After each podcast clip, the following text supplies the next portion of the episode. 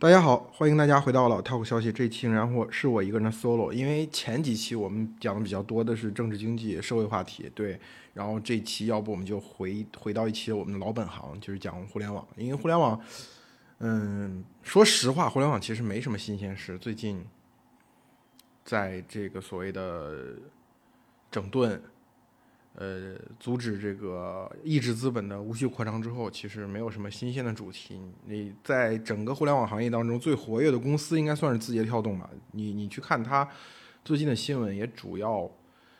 呃是试探性的开展新业务，其实也都没有大像过去互联网公司做业务那么大张旗鼓，有一个浪潮什么的，创业公司投资人出来呃讲一讲，对吧？设置一个议程，互联网公司迅速的出产品，像这种比较大的浪潮其实也没有了。不过它好像，嗯，TikTok 在国际化层面上还是有一些不少的动作。然后电商方面，因为双十一嘛，肯定也会很热闹。但是我觉得这就属于保留节目。从新的业务角度来讲，确实整个互联网处于一个低潮期。但是最近有两个事儿，我觉得可以放到一起，然后去延伸出来讲一个东西。一个就是王小川写了一个。写了一个叫离职信或者告别信什么的，反正就是公开信的一种。就是我把公司已经整合好了，跟腾讯的业务已经整合到一起了，然后我现在可以去追求自己的新的事业和自己一直以来放不下的爱情了。对，然后这是一个，然后另外就是呃林军出的那本书，就是《沸腾新十年》。呃，他是和跟他一个雷锋网的副总编合著的嘛，然后我看了一下，其实还是挺不错的一本书，就是它明显是，呃，那种不是那种放在机场那种成功学的书，它真的是一本所谓中国互联网，尤其移动互联网的一个编年史。对，然后我看了一下，呃，大致看完了，然后看了一下之后，我发现，呃，就是。嗯，他有一个毛病，就跟林笑这个人本身有有关系，他就特别喜欢报人名嘛。就是他之前他写文章的时候，也就是那种，呃，这个事儿我也知道，那个事儿我也知道，为什么怎么表现自己都知道呢？就是我把那个人名点出来，对吧？他当年的时候做一件什么事儿，就这个就东西有点影响阅读体验。对我我我我从刚看开头的时候就是这种强烈的感觉。其实有些人名是不必提的，但是，呃，我发一条微博，我讲。呃，移动互联网有，就是你把它整个切分成三个阶段嘛，然后，呃，有三个阶段，一个是，呃，早期风起于清平之末，大家都是从一个边缘人的角色逐渐登上移动互联网的舞台，这个起点是当年二零零七年的 iPhone 的发布，然后这个移动的这股风最终彻底的改变了中国互联网的格局，从 PC 时代转移到移动时代。这是呃第一部分，第二部分就是当中国互联网的移动互联网时代进入了一个所谓的最后竞争时期，就是从大家一起成长这个呃万物生长这个状态，进入到所谓最后决战的状态。就比如说我们看到的滴滴快滴，对吧？我们看到的美团点评这些大的大规模的战役战斗，然后以至于最后实现了大并购，这是中间这个阶段。然后最后这个阶段就是。呃，大家一度对未来又充满了幻想，但是结果其实当整个社会的思潮出现了变化之后，对吧？然后乌镇峰会，呃，曾经一度很热闹，最后也到今天来看，就是我们熟悉过去熟悉那个乌镇峰会已经不存在了，对吧？它已经算是一个，呃，一个极其符合中国历史周期率的结局。你把你从这三部分来看，它这种写法尤其适合第二部分，第一部分不适合，为什么？第一部分是因为。这个你其实抓住几个主要人物，把他们从边缘到中心的这个这个从草根到这个明星的这个阶段写出来就行。其实不不必要报那么多人名，呃，后半部分也不需要，因为后半部分其实是一个所谓的像类似于我们经常可以看到的一些电影表现伟大人物。他做决断的这样一个状态，其实也不需要，但就唯独中间这部分，就讲从草根、从万物生长到大决战这个过程当中，其实你可应该可以看到非常多的人，他过去曾经做出过什么样的事，对移动互联网的最终走向有这样的贡献，或者在脉络当中起到一个什么样的地位，那最终他还消失在人海，泯然众人矣。所以在中间这部分，林校这种报菜名写法。我觉得还是挺好的，就是它能够让你知道非常多的关于中国移动互联网的信息，而不是后面那个经过高度概括，只剩下那么几个赢家的中国互联网。所以这点我觉得看中间的部分，我觉得尤其是特别好。在，呃，当然在这一部分中当中有一个非常重要的部分，就是三 Q 大战前后对中国整个中国互联网的影响。那这个这一部分就跟王小川个人就联系起来了。所以这也就是今天为什么我要从王小川讲起的事情，就是这个事情，就是因为一直以来我有一种观点吧，当然这个观点讲出来可能稍显得罪人，就是我认为王小川。本人在中国移动互联网的传奇化的过程当中，他起到了非常重要的作用。就是你可以看到这些年有非常多关于王小川的故事在各个写手、各个写中国互联网的这些自媒体那儿流传。其实也经典的故事，包括他，比如说夜奔腾讯，也不叫夜奔腾讯，当然就是他私会腾讯，但是被张朝阳叫了回来，在回的回程，从机场到搜狐大厦这辆车上敲定了。腾讯对于这个，呃，搜狐的这个条款，让让这个最后张朝阳接受了，对，逼也算是逼张朝阳接受了，对，然后没有把公司卖给三六零，对，这是一个非常传奇的故事。当然，他早期的传奇故事就是清华计算机九六级，对吧？因为王小川一直来说就是个学霸人设嘛，成都七中奥赛金牌，巴拉巴拉说了很多次了，就是呃，在传奇化的中国互联网的这个。故事当中，王小川占据非常高的地位，非常大的一个浓墨重彩的一笔，这不就这么讲嘛？但是实际上，他对中国互联网的进程，尤其尤其是对移动互联网的进程，可以说就没有什么作用。就你可以完全不提它。但是为什么这这种矛盾到底出现在哪里呢？其实就是三 Q 大战引发的。三 Q 大战之后，搜搜狗由于处在一个所谓的几个大巨头的接壤的地方，所以给他。提供了一个很好的位置，因为中国过去的互联网在三 Q 大战之前，说实话，大家都是闷头发展的，就是有点像这个所谓的所谓的就是这个殖民殖民者发现了这个新 New Land，发现 New Land 之后，大家就跑马圈地就好，就跟当年北美殖民者发现了北美，发现澳洲一样，你只就你就跑着马，这个地方你只要你占了，这个地方就是你拿枪保卫这个土地就行，对吧？在这种竞争不是还不是很激烈的情况下。其实阿里、腾讯和百度这三家互相都是打着探照灯才能看到对方，因为而且你要知道，在早期的中国互联网，它有一个很很很很就是很明显的现象，就是除了 BAT 这三家之外，其他大部分的公司都是都是在要饭，游戏公司除外。游戏公司可能早期游戏公司跟互联网公司都会被大家认为是不同赛道的公司。或者说，大家会认为做网游的公司其实某种意义上都被社交做社交的这样的公司，或者说像网易这样，它全平台竞争，它又有邮箱，又有这个这个门户网站，就是它其实是大公司的一个变现方式。对于大部分中型和中型以下，就所谓的腰部和腰部以下的公司来说，就是大家的赚钱的方式都很少，就是那个流量做广告，卖给广告啊，卖给游戏，对吧？就是真的，你从今天的视角来看，就是捧着金饭碗在要饭。就从这个角度来讲，你可以去理解，就是我说王王小川他他的这个他的公司对于中国移动互联网的意义来说很小，但是他个人的经历为什么呃就是在整个整个中国互联网的故事当中很传奇？这中间的矛盾其实跟这个也有关。当时除了 BAT 之外，大家都没有什么好的变现方式。你包括呃曾经报纸上写过张小龙。张小龙在被腾讯收之前，对吧？说他 Focus Mail 有很多用户，但是他也不知道该怎么变现，对吧？生活也也很清苦，就是这样一个状态。直到三 Q 大战之后，BAT 这几家突然发现，对手，尤其是巨头对手，离自己不是一般的近，是非常近。而三六零本身的这种进攻性，它它用它这个所谓的做工具类产品的这种方法论，它比别人都快，就是天下武功唯快不败。三六零早期能指哪打哪，一个最重要原因就是它的。整个开发流程、反应的流程、产品的 sense 非常的敏捷，就导致所有的过去的老巨头在应对三六零的时候都很危险。而三六零自己呢，就是我说的腰部和腰部以下的公司都是在要饭，它的业务真的没有什么特别好的变现方式。所以对于三六零来说，它就急于去拿一个巨头已经拿在手里很稳固的这样一种变现方式，无论是搜索、电商还是社交，当然社交肯定是难一些嘛。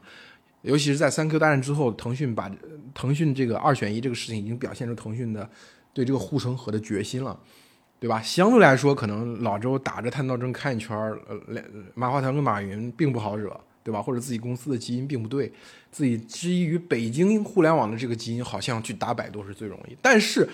这个引起巨头的三六零引起的巨头的骚动，已经很已经已经已经是一个既成事实。而这个时候，巨头又发现自己和另外一个巨头之间的边界好像似乎并不像过去一样看起来是很大的鸿沟。你比如早年支付宝说过，马云说过，支付宝就打着探照灯都找不到对手嘛，就类似的这种心态，其实，在在李彦宏或者在。这个马化腾那里面也有这样的心态，没有想到会有呃会有周鸿祎这样的一个人出现，引起大家的警觉。所以这个时候，这些巨头对于自己互相几个巨头之间，包括自己跟三六零之间的这个接壤的部分，就看得非常重，变成个战略目标。这个时候，搜狗的价值就体现出来，因为它的工具型产品既跟三六零在竞争，对吧？又跟 BAT 自己本身的业务在竞争，所以对所有的公司来说，就是第一，我要。我我希望能够和搜狗联姻，把搜狗拿下来，作为一个自己的一个护城河，对吧？第二个，他希望搜狗最起码的最起码的底线是不能被三六零拿去，对吧？如果三六零拿去了之后，就可以向我的护城河发起进攻了。这样的话，搜狗的身价确实就倍增了。所以，其实你看整个包括各种版本的王小川的故事当中，他有一个非常。艰苦的前半节和有一个相对来说比较从容的后半节。这后半节的从容，比如说从战略上，他提出三级火箭，他把搜狗已经做成型的几个产品，比如说它的输入法，比如说它的这个浏览器啊，跟搜狗本身自己的这个技术工程能力结合，说提出一个三级火箭理论，对吧？就是我我搜索也份额也不高，我我的产品的份额都不算高，但是我结合在一起还算一个比较好的的这个战略资产。其实。这个东西心知肚明，真正对互联网有深刻理解的人知道这东西不值钱。但是由于它夹在 BAT 和三六零之间，所以它就值钱了。所以这个故事一直都没有被戳穿，一直到现在啊，最后，而且到直到最后，腾讯也愿意兜搜狗这个底，吧搜狗其实并购进来了。其实从你知道微信之前那个微信要自己做输入法，包括微信搜索里面这的很多事情，你能够看出微信对于搜狗的。能力或者对搜狗的战略价值是不信任的，但是这是从产品和业务层面去理解和从公司战略层面理解是不一样的，对吧？张小龙的想法和马化腾的想法，他们俩的视角可能是不一样的，但是最后最终的最终，搜狗这个资产还是在腾讯的帮助下上了市，对吧？然后上市之后其实也没有什么好的表现，股价也是就那样。然后最后腾讯又把它打包进来，我觉得对于王小川来说，这真的是一个 happy ending，就是，就是你的人设没有崩塌，就是你比如说，如果说像跟跟这个另外一个人相比，就当时跟王小川处在同样境况下的另外一个非常相似的创业者就是傅盛，傅盛的情况跟王小川很类似，他也是在三 Q 大战之后，当。不管是雷军还是 BAT 这几个老巨头，都对三六零、对周鸿祎充满了这种所谓的焦虑也好，或者是恐惧也好。那这个时候，大家一起把他的这这公司复制起来。如果说不打三 Q 大战，可能今天来讲，傅盛和王小川一样会跟他们同一代的那些七零后创业者一样泯然众人矣，就是他们的故事可能就不为人所知。但是由于三 Q 大战改变了这一切的结局。就是他们因为处在 BAT 跟三六零当中，所以他们的公司的战略价值急剧增加，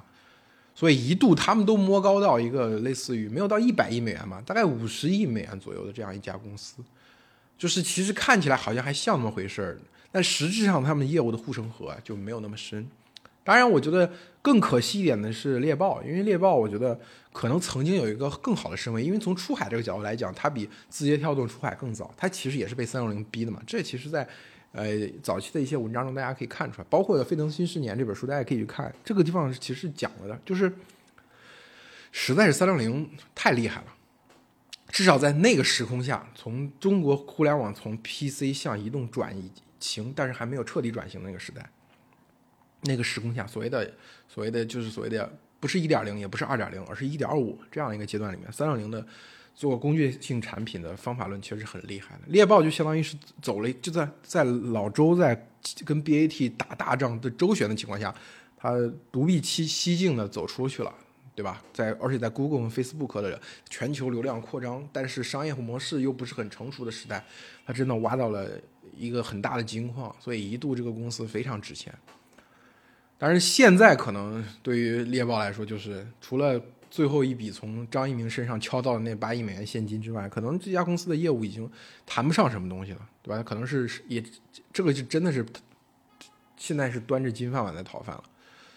对，其实就是从这个逻辑上来看，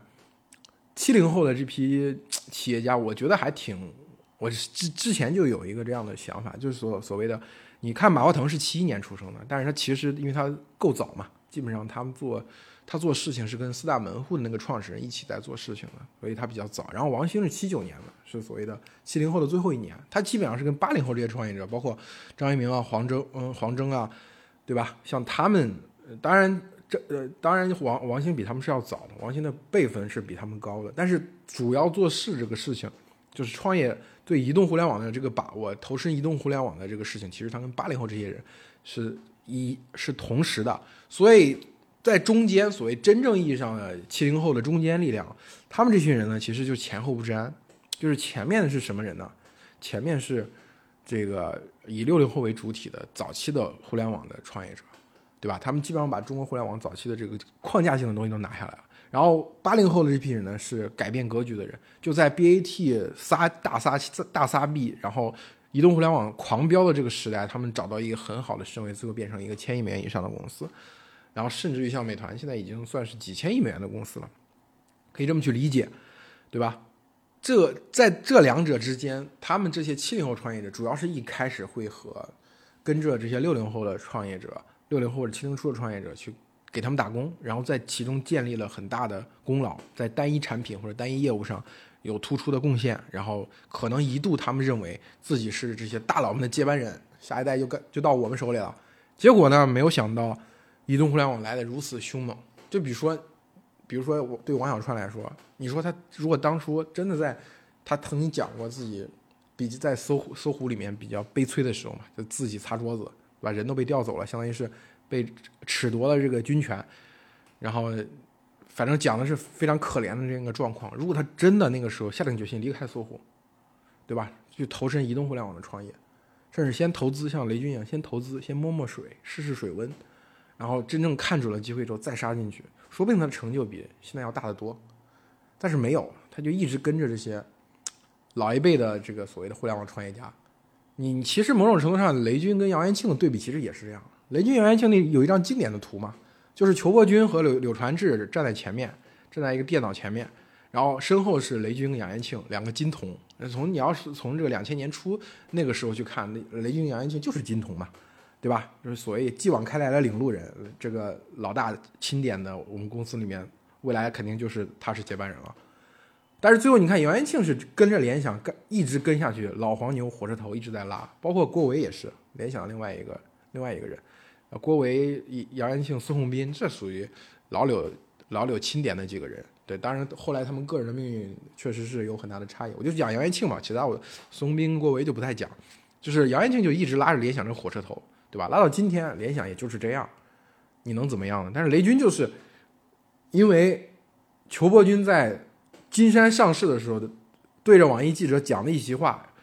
让雷军深深的意识到，哦，金山原来不是我的，对吧？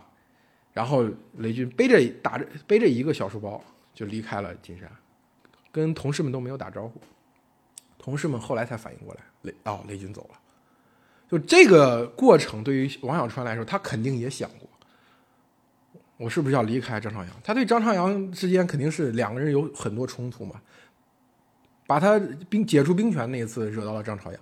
对吧？张朝阳跟周鸿祎打的火热的时候，希望把搜狗作为礼物送给这个三六零，然后以换取搜狐对三六零的这个所谓的第一大股东这个控制权。这样的这样的这第二次有冲突嘛？呃，这这是两次比较明显的。那其他的不是很明显的，没不足为外人道的冲突，我相信肯定也是有的。但是王小川呢，就一直扛着这个事儿。一直就在搜狐坚持了这么多年，某种意义上对王小川来说，他这个平安落地肯定跟这个也有关系。那可能就比如说从马化腾他们的角度来讲，那王小川没有那种所谓的身上没有那种孙猴子的那种特性，那大佬们可能更喜欢这样的一个人，对吧？放心，有你在这儿，放心。所以他最后的平安落地也跟这个事情有关。所以他一方面好像这个特性让他没有达到那么高的成就，然后另外一方面呢，可能又让他能够最后获得一个不错的这个 happy ending。我觉得这就就是人性的复杂之处嘛，对吧？就是你你你的优点和你的缺点很有可能是同样一个东西。所以讲到这儿，可能大家就已经有点感觉了，就是我今天到底要讲的是什么。但是很有可能你们这个感觉是错的，就是你你听到这儿感觉好像我是不是讲中国互联网寄养开来的领路人，是吧？基班没有接上，然后只把这个权力直接就从老一辈直接转到了下一代，对吧？中间这个人被隔过去了。其实不是这样，其实我讲的，其实今天想讲的一个东西就是，嗯。真的是从互联网那个大的脉络来看，你会发现，呃，对于绝大部分的创业者来说，哪怕曾经达过达到过很高的这样一个高度，都不可避免的走向平庸。一直站在巅峰的人真的很少。就比如说，你今天去看一直站在巅峰的人，呃，两个两个马爸爸可能算，对吧？呃，你下面的第二梯队的人，可能雷军也算，因为虽然雷军一直都地位，就是从整个公司的业务上来说，他。不足以跟 BAT 抗衡，但是他由于他自己的那种独特的行事方式，导致他一直在一线，从来没有掉过队，对吧？除此之外，大部分的人都是一个逐渐凋零或者逐渐被人遗忘的过程。我觉得这东西真的是不可避免。你你讲王小川，当然王小川，我刚才说七零后的创业者，像他们这些人很多，嗯，但是呃，其实呃，你某种意义上看老周，老周是不是也是这样？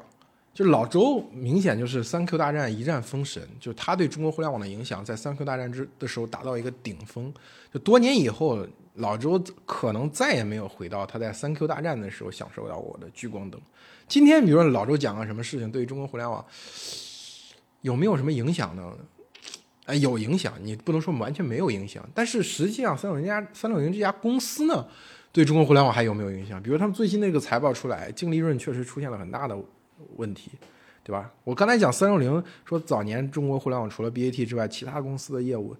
都称不上什么的什么特别好的变现方式，没有什么好的变现方式，对吧？都像捧着金饭金饭碗在讨饭。直到这个阿里巴巴上市前，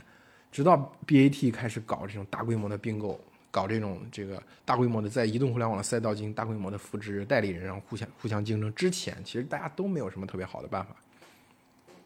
但是三六零这家公司的问题就是，直到今天它其实还是这样，对吧？当大大家去看三六零的这个财报就能看出来，是没有什么特别特别性感的业务，对不对？然后包括那个像呃，一个是像齐安信分出来，对吧？齐向东跟老周分家了，把那块儿一块比较好的这个这个突击的业务就分出去了。然后呢，还有就是包括三六零自己把它金融业务打爆，也去美国上市了嘛。那互联网金融这个事情，说实话大家都知道，它不是个特别光鲜的业务。很多事情真的是难以启齿的，就老周肯定是曾经在某一个阶段对公司或者对自己产生了巨大的怀疑嘛，对吧？要不然他不会有那个朋友圈，对吧？就觉得自己的人生好像都是没有意义的什么。他有一天突然发了这个朋友圈，情绪是是很低落的。就是从老周这个角度来讲，就是像老周这样的属于一度封神的，他也不可避避免的走向了今天这样一个结果。如果你回头再去看的话，你在想。呃，是不是这是一种必然呢？好像也不是。比如老周，你你实际上如果今天在中国移动互联网的这个大幕已经逐渐落下吧，就最后江山已经份额都蛋糕也也就分的差不多的这种情况，你再回头去看，老周好像真的很可惜吧？他在那个中国 PC 互联网向移动互联网的转型的过程当中，他在最开始获得了最大的聚光灯。然然而呢，然而最重要的两件两件事，比一个是推荐算法，一个是短视频，这两件事他。他都是离得很近，但是没有把握住的。怎么叫离得很近呢？就是，你比如说字节跳动这家公司，头条早年，呃，老周是是一个是他是投资人，第二个是他要做的事情就完全是老周的三六零一开始准一开始准备做，因为老周再去打百度的时候特别早期啊，就是他刚从雅虎出来的时候做的事情的时候，就有一个就是所谓的整合搜索，这个整合搜索就是把呃各个。Web 二点零的网站，包括像搜索引擎，抓取各家搜索引擎的这个搜索结果，把它聚合在一起，根据你过去的点击的喜好，然后去给你推荐这个搜索结果。其实这个已经具有这个所谓的呃推荐算法的雏形了。所以一开始老周看到字节跳动这个玩法，他其实很熟，他也很能看得明白，因为老周是一个把别人业务看得特别明白的人。那比如说腾讯当年的问题，老周看得比马化腾还清楚。三 Q 大战之后，马化腾才明白过来。老周在这三 Q 大战之前就已经看明白了。雷军跟华为竞争，对吧？小米跟华为竞争，要打这个红米是打一千元以下市场这个事情，老周也看得很清楚，所以他去做这个 AK 四十七做特供机了，对吧？一度曾经想跟华为联合，但最后最后时刻这个好像应该是被任正非本人否了。就老周的眼光真的是这个是没没得说，就他他的眼光肯定是中国互联网里面最敏锐的之一，但是就不知道为什么，就很奇怪。我现在觉得啊，很有可能一个原因是什么呢？是他当时过度沉迷于 BAT，沉迷于跟巨头之间来一场大卫和歌利亚之间的决斗，他好像沉浸在这种叙事当中了，所以导致他虽然有很敏锐、很很敏锐的这个判断，导致他就是明明已经看到了，但却没有看见。我刚才说头条，这是即时，这是搜索这个所谓的信息流推荐算法这一块短视频这一块就是速滑他们这些人，呃，包括这个张栋，早年都跟给三六零干过活嘛。因为那个时候三六零想打百度，对于百度出来的人还是很看重的。然后那个速滑他们他们这批人给他当过雇佣兵，干过一个项目，包括他们也给阿里做过一个，哎，做过一个项目卖给阿里了。其实老周应该算是。对他们这群人在做的事情，应该是有一个先决的判断的。他应该很早就知道，但是最后呢，你像字节跳动，一度他本来可以拿到了这个投资的份额，结果他最后让出去了，让给了新浪，对吧？后面好像又让给了这个红杉，反正就是没有投到，没有投那么多。如果他他根据自己的逻辑判断把这事看明白，他其实已经看明白，已经看懂了，但是他。可能当时更重要的是去打李彦宏，去打马化腾，所以把这个机会就白白的从手中溜溜走了。速滑这群人去做快手，他不可能不知道，对吧？就以他对产品的敏锐程度，他应该也知道这个东西的价值到底是什么。但是就是那个时候没有动。你你要想，如果老周当时重仓投了这个这个叫什么字节跳动，对吧？又又对。快手有了很强的控制力，对吧？也投了很投了这个快手，那你今天就看老周，哪怕自己三轮的业务有有一个比较明显的衰退，那他这个就是在中国移动互联网的话语权依然会很高，甚至于老马两两个老马为了争夺这个下一代下一代产品的入口，抬轿子也把周鸿祎的地位抬起来了，对不对？你就像。比如雷军在金山后期待的不爽，小米做起来之后，他又回金山去当这个董事长，对吧？然后金山后面发展的也不算好，但是还平比较平稳，还比较可以。这其实就是大佬们的第二曲线嘛。就老周就是第二曲线没有走出来，没有走出来，导致今天你去看老周，就只能去投一下哪吒，对不对？在这个过程当中，我当然不是对三六零这家公司很惋惜啊。我觉得我对三六零这家公司本身还是持一个比较负面的态度，因为我觉得，呃，一直以来，我甚至到今天我还认为另外一家我比较持负面态度的公司是字节跳动嘛。就是我觉得这两家这家公司其实具有某种意义上精神上的继承性，对，都是在一个被 BAT 占据一个所谓垄断地位的的时候，然后他杀出来了，靠自己的执行能力，靠自己的。效率，然后这个打遍天下无敌手，但是但是区别在于哪儿？字字节跳动通过出海，通过视频这个事情找到了它第二个曲线，对吧？TikTok 和抖音。要大家如果想啊，我们就这样想：如果呃字节跳动没有发现 TikTok，就是短视频这个事情完全是快手的，它没有机会，它也没有像出海去。呃，收购 Musically 这个事情成功之后，出海获得了很大的突破。到今天为止，如果说字节跳动这家公司只有头条的话，它的它的下场跟三六零应该差不多。就是 BAT 哪怕买版权，买也把你买死，对不对？文字内容这个事情嘛，腾腾讯在呃音乐版权这个事情在反垄断之前，腾讯对版权这个生意真的是天下第一，他把它搞得很非很明白很熟。所以腾讯做内容其实是。是是有这个基因的，但是它没有基因呢，就是说，因为它社交太强，社交这个关系链非常有效，导致他对做推荐算法这个事情没有那么上心。等到发现这个东西的价值之后，再想回去追赶也追赶不上了。就想如果说又又又扯远，就是我们就对比，如果说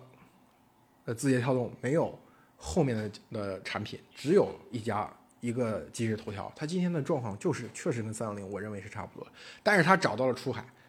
找到了短视频这个第二曲线，所以它今天变成了可以和腾讯、阿里相抗衡的第三股力量，甚至于有一种超越的趋势。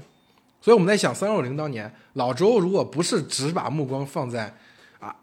腾讯和百度身上，如果他去把猎豹也做那个事情，海外的那个事情给做了，对吧？然后他又能能能投能能果断的投资字节跳动和快手这样的下一代产品，那今天老周的江湖地位或者三六零这家公司的走势肯定跟今天不一样，对不对？而且，呃，我觉得怎么讲？就腾讯之前，比如说。名胜在三 Q 大战之前，其实这个是沸腾新十年里面它里面直接点出的一个观点，我觉得挺好，就直接用了。就是在三 Q 大战的时候，腾讯的名声和三六零其实是差不多一样差的，对吧？大家都知道那个那那个著名的文章《狗日的腾讯》嘛，对吧？上面引用的第一句话其实是王兴的，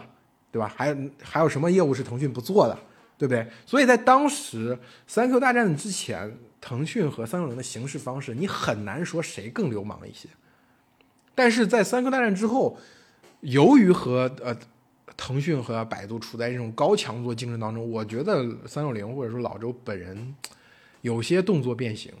就他经常会找一个新的公司，其实就是我刚才说，他老周对于产品和业务的 sense 还是很强的。他经常会找到一家公司，这个这家公司在做一些比较新的、比较有有牛逼的东西。他觉得这个事情对阿里跟腾讯来说可能会有发起挑战，是是他突破的机会的时候，他就会找这家公司去合作。往往合作着合作到最后就没有下文了。三六零经常干这种，跟人合作着合作着，然后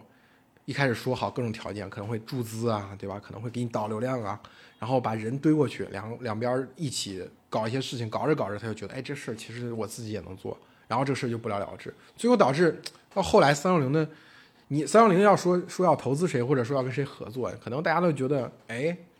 是不是我得再想一想，对吧？我我不像腾讯，你你如果谁拿了腾讯的投资，大家都是都是都是恭喜发财，都觉得，哎呀，你这个你这个团队也有保障了，流量也有保障了，业务也有保障了，对不对？如果是阿里投资的，大家会觉得，哦，可能你这个公司的流量要被阿里吸过去，但是阿里舍得给钱嘛，就跟饿了么给了九十多亿美元。对不对？你可以套现离场，但是你有人要提到说三六零要投资你，大家可能心里都会犯嘀咕。这是一件好事呢，还是是一件坏事呢？这说不准。那讲到这儿，大家可能就是我觉得大家可以去体会一下，从王小川或者呃老周身上，嗯，感受到了这个时代的脉搏。就是今天你回头去看，你会觉得，当然王小川跟老周对中国互联网的影响，我觉得肯定还是不一样的，毕竟。所谓的王小川是三 Q 大战的最大受益者嘛？老周是三 Q 大战的发起者，最重要的指挥官，对吧？这个在中国互联网历史上地位是不太一样。但是你从今天看，两个人好像有有些一致的部分。这就是我今天的一个主题，就是很有可能从某种意义上讲，我们大多数人啊，就哪怕是那些已经已经已经在青史留名的人啊，啊，可能会终将迎来自己的平庸。就是终将迎来一个没有什么水花的人生，就是你自己过去所复制的那那个顶峰，不是不是复制的那个顶峰，你过去过去曾曾经达到那个顶峰，再也无法复制了。那这个时候怎么办呢？是不是要跟 自己和解呢？对吧？或者说你在这种情况下，是不是应该，就像我说刚才就很讲很可惜，老周可能没有把握住那个机会，他曾经有可能有可以有可能去投资快手，有可能去投资呃字节跳动，对吧？就是这个角色的转换，这种心态的转换，其实也很重要。他未必是说你完全要接受自己，呃，就是就是地江湖地位有很大的退步，或者说要接受自己已经不再是一个最第一流的产品经理或者第一流的企业家，并不是这样。可能你还是一流的，但是你的角色有所转换。比如说雷军在两次创业中间去做投资人这件事情，对吧？那段时间他自己很苦闷，虽然他投资的业绩不错，但是从别人嘴里讲，他总觉得雷军你是不是退居二线了？对不对？那这个时候你的心态怎么处理呢？你心态可能就是我可能还有下次机会，但是我这个时候你不要争，不要这个拘泥于过去那些事情了，就是你就往前看吧，对不对？你包括我觉得比较好的例子，像陈天桥，陈天桥，你说做做游戏这个事情，他他是他是所谓这个模式的创造者，对吧？代理游戏这个模式的创造者，但后面被。被先是被腾讯超过去了，然后后面又被网易超过去了，最后盛大已经变成个相对平庸的游戏公司，那这个时候怎么办呢？对吧？陈天桥是因为他身体不好嘛，最后接受了这个现实，然后把钱呢投入到所谓的生物科、生命科学或者神经科学的这个研究当中。你也不能说陈天桥这个人就因为就是他的他的人生确实看起来会不像曾经那么波澜壮阔了，但是也很有意义嘛，对吧？那王小川也说自己去搞是要去搞生命科学去了，对不对？当然这个东西就是到最后到底是什么样的？我认为这些七零后的创业者，你从今天的角度看。或者从一般意义上看，他们还是比较年富力强的。我在讲八零后的之前，讲一些八零后的这个节目当中，我讲八零后肯定还有下半场。你上半场是创业，对吧？在这个市场化的大潮当中去证明自己，对，获得自己生命的意义。那你你八零后现在才三十多岁，你总不能说你人生就到这儿了吧？你还有后面还有一半，超过一半的人生，那是不是还有一次机会，还有一次浪潮能让你抓住？我的我是倾向于相信有的。所以，对于王小川跟老周来说，老周也不过是七零年出生的嘛，他比雷军小一岁，王小川就更年轻了，对不对？那我我认为他们肯定还有下一个战场。所以，我觉得今天很多人会比较悲观，就觉得中国互联网反正已经就这个样子，已经到这儿了，是不是？这个就就是他对中国社会这个推动作用好像已经逐渐失去了。那我们这些人能干啥呢？很多人就心态就是躺平呗。但是我是觉得，隐隐觉得应该后面还要一一股浪潮在。但是至于它是什么，今天的人很难判断。但是我认为，像老周跟王小川这样人，属于绝顶聪明的人，嗯，应该说是能够比我看得更远。对，所以我是希望有一天还能看到这些移动互联网人，这不是移动互联网，就是这这些互联网人曾经站在高峰上的互联网人，能够再次发光的。但是基于这样的一个前提假设，我认为大家目前为止啊，在这个时代还是要。逐渐接受自己的平庸的，尤其是我们还没有达到过那么高的高度嘛，对不对？我们很多互互联网人可能今天都很苦闷，就觉得是不是？就比如说阿里的年轻员工会觉得，是不是我没有升上去，那个公司那个高 P 和普通员工之间的墙好像越筑越高，对不对？那比如说很多公司有些公司业务发展很好，但是员工会觉得越来越内卷，越来越九九六。的人生可能